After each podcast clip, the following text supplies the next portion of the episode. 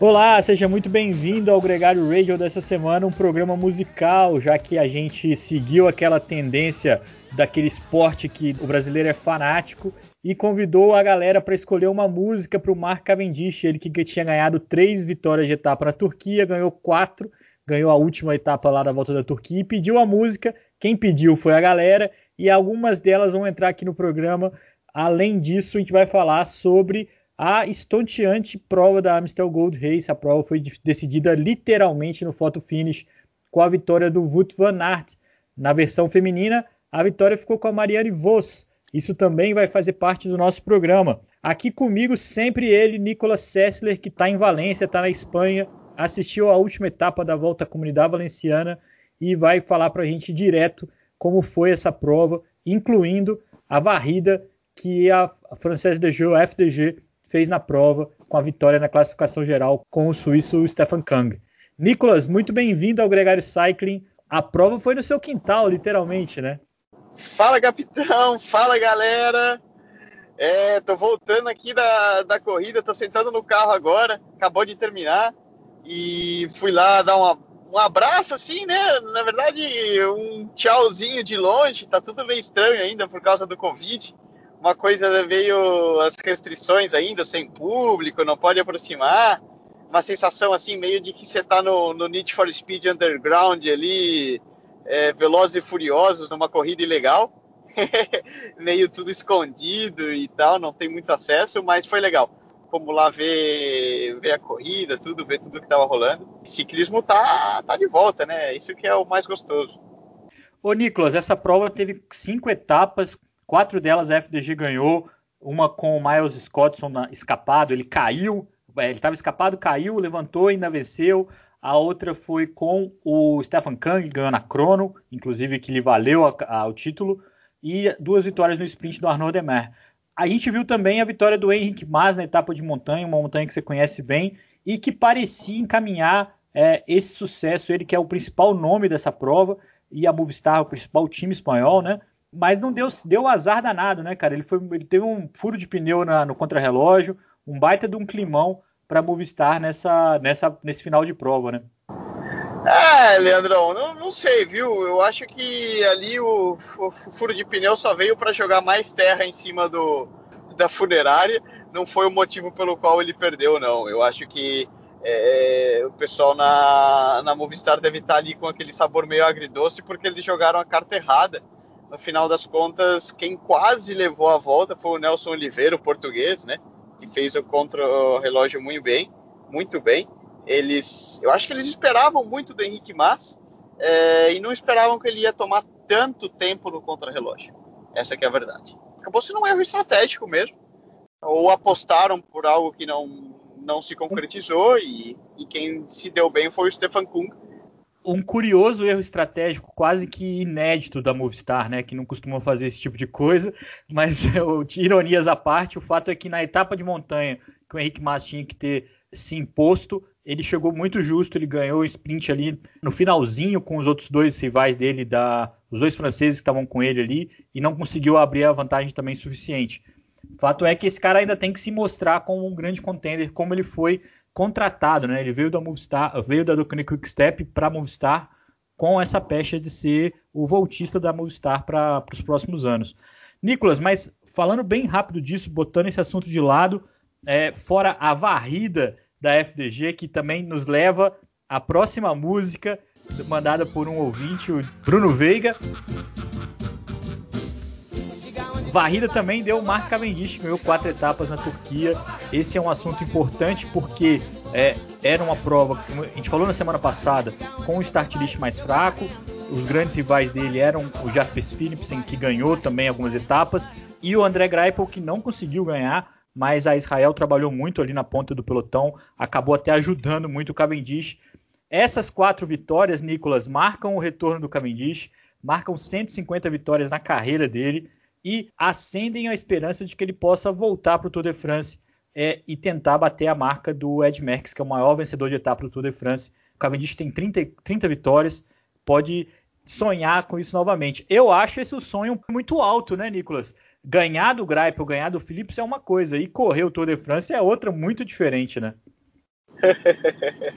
Solta a musiquinha do, do Indiana Jones aí, ou do Piratas do Caribe. É, é. Em busca da fonte da juventude, do, do Santo Graal. ah, não, mas é, eu acho que é um exemplo muito legal, cara. É um exemplo.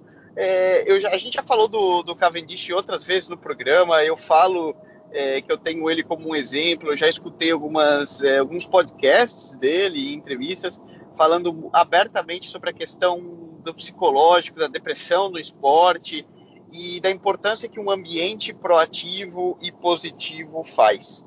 Tá aí. Eu acho que o melhor exemplo é, da qualidade do cara, ninguém nunca duvidou. Da qualidade da equipe Quickstep, a gente já deu inúmeras é, aulas né, de como os caras sabem correr. E você une um ao outro, um ambiente onde a pessoa está feliz e está trabalhando bem, é, você tem os resultados. É, claro, é, no, no, no, esporte de hoje são detalhes que fazem a diferença. E até o Tour de France, muita água passa embaixo da ponte. Eu não descarto, é, eu acho que realmente são provas de níveis distintos, mas um, um cara que já venceu 30 etapas e uma equipe como é a Quickstep, eu não ponho minha mão no fogo de é. maneira é. alguma. A sombra é para o Sam Bennett, né, que é o, o sprinter titular da equipe, a camisa verde do último Tour de France. A última vez que os dois conviveram, é, não deu muito certo lá na Scale de Pris, né, no rachão do milhão. Quem levou foi justamente o Philipsen, foi o ciclista da Alpecin Fênix, que ganhou duas etapas na Turquia. A classificação geral foi do espanhol José Manuel Dias, que é um cara que você também conhece muito bem. Todo mundo ficou muito feliz com a vitória do Cavendish, cara. Eu acredito nisso também. Acho que ele jogou até melhor do que imaginava jogou em vários momentos sem um, um trem muito claro, ele soube usar muito bem a, o posicionamento dele no pelotão. E como você disse, acho que a maior reinvenção ali foi da motivação, do encorajamento. O cara, o cara renasceu na Dokuni Quick Step. É inclusive a nossa homenagem dessa semana com a nossa arte, o Cavendish junto com os Lobos. Quatro vitórias de etapa na volta da Turquia. Isso, Nicolas, coloca ele como um dos maiores vitoriosos de toda a história. Ele tem 150 vitórias profissionais. Só para dar um exemplo, a equipe dele, a Dokuni Quick Step, comemorou essa semana 800 vitórias. Então, 150 vitórias é muita coisa. Quem tem mais vitórias na história é o Ed Merckx, que tem 286 vitórias. O segundo colocado é o Mário Tipolini, que tem 166. Talvez 16 vitórias é, é, é muita, é muita frente para o Mark Cavendish. Só uma brincadeira aí, né? Para o pessoal ter uma noção. É, eu não tenho 150 corridas em profissional ainda, Leandrão. E o cara tem isso de vitória. Então, e a gente tem a coragem de criticar o cara, falar que o cara não tá prestando para nada, né? Mas o mérito, a grandeza do Cavendish, para muitos, o melhor sprinter de todos os tempos. Agora, uma pergunta, Nicolas. Partindo do princípio que o Ed Merckx é o maior vitorioso, tem o maior número de vitórias como profissional, 286. Você sabe quem está mais perto dele e que se aproximou um pouco mais esse final de semana? Agora você me deixou curioso. Como é que é? Como era? Senta na cadeira que lá vem história. Senta na cadeira que lá vem história, porque quem está mais perto de chegar nessa marca do, do, do Ed Max de vitórias como profissional é a Marianne Voss, a holandesa da Jumbo Visma, que venceu esse final de semana a Amstel Gold Race, já tinha vencido a Gent Wevelgem é, semanas atrás, e soma agora 277 vitórias na carreira. Se 150 do Kevin é muito, a Marianne Voss tem quase o dobro disso é um fenômeno, é uma ciclista que já, também como o Kev, já talvez tenha vivido o, o auge da carreira, né? Mas ainda tem muito coelho para tirar da cartola, como oh. fez nesse domingo batendo a, o sprint na, na Amstel Gold Race. Não, tá aí outro bom exemplo do que às vezes a, a mudança para um ambiente novo e uma nova estrutura e o que a motivação pode fazer com a carreira de uma pessoa, né? De Também. se reencontrar e voltada não que a Marianne Voss tenha deixado de ser uma excelente atleta e ter excelentes resultados, né? Mas ela vinha de alguns anos também um pouco apagados, né? Agora, uma coisa curiosa, Nicolas, para a gente entrar no assunto da prova masculina que foi demais, foi decidida nos milímetros. Essa semana a gente teve duas provas que foram decididas no sprint milimétrico, essa Amistel masculina desse final de semana e a Brabant na quarta-feira feminina que a segunda colocada, a menina que perdeu o sprint para Marianne Vos nesse domingo, a Demi Vollering, também perdeu a prova na quarta-feira, mas naquele caso ela até chegou a comemorar, tirou a mão do guidão e foi furada pela Ruth Winder da Trek, que ganhou a vitória no photo finish. Foi um rebu danado, porque as imagens, as fotos da chegada pareciam que a, a Demi tinha realmente ganhado a prova. Foi preciso o photo finish para mostrar a vitória. A mesma coisa nesse domingo com a vitória do Wout van Aert, que bateu Thomas Pidcock na, no photo finish. Se você olhar a imagem, você não se convence que o Tom Pidcock perdeu essa etapa. O vídeo é pior ainda, porque o Tom Pidcock chega mais rápido do que o Wout van Aert na linha, mas há de se acreditar no, no photo finish, né, cara? É, e truco. Truco. eu não sei, é, eu não ponho minha mão no fogo, ainda bem que eu não sou juiz da UCI. Certamente eles têm as uh, ferramentas deles para definir, mas eu fiquei na dúvida também, viu? Primeira vez que eu vi ali, eu falei, ah, o Van Aert, o Van Aert ganhou, com certeza.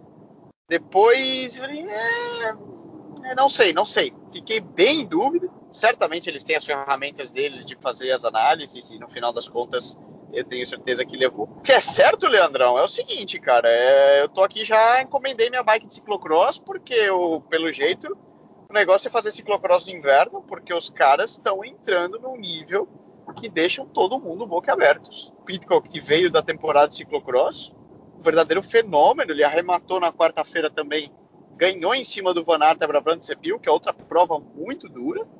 E o que a gente está vendo aí dessa geração ciclocrosser é realmente impressionante. Eles têm uma explosividade, né? Isso é típico do, da modalidade. Mas eles estão conseguindo trazer isso para as provas longas, que é o caso da, do ciclismo de estrada, algo que acho que nunca antes na história foi, foi feito com tal consistência, né? O Matheus Trent até brincou com isso, falando que ele deveria voltar para o ciclocross para se preparar melhor. Ele, que, ele ficou em terceiro na Brabant, na, Brabant, na, na quarta-feira por esses dois fenômenos que são o Pidcock e o Van Aert.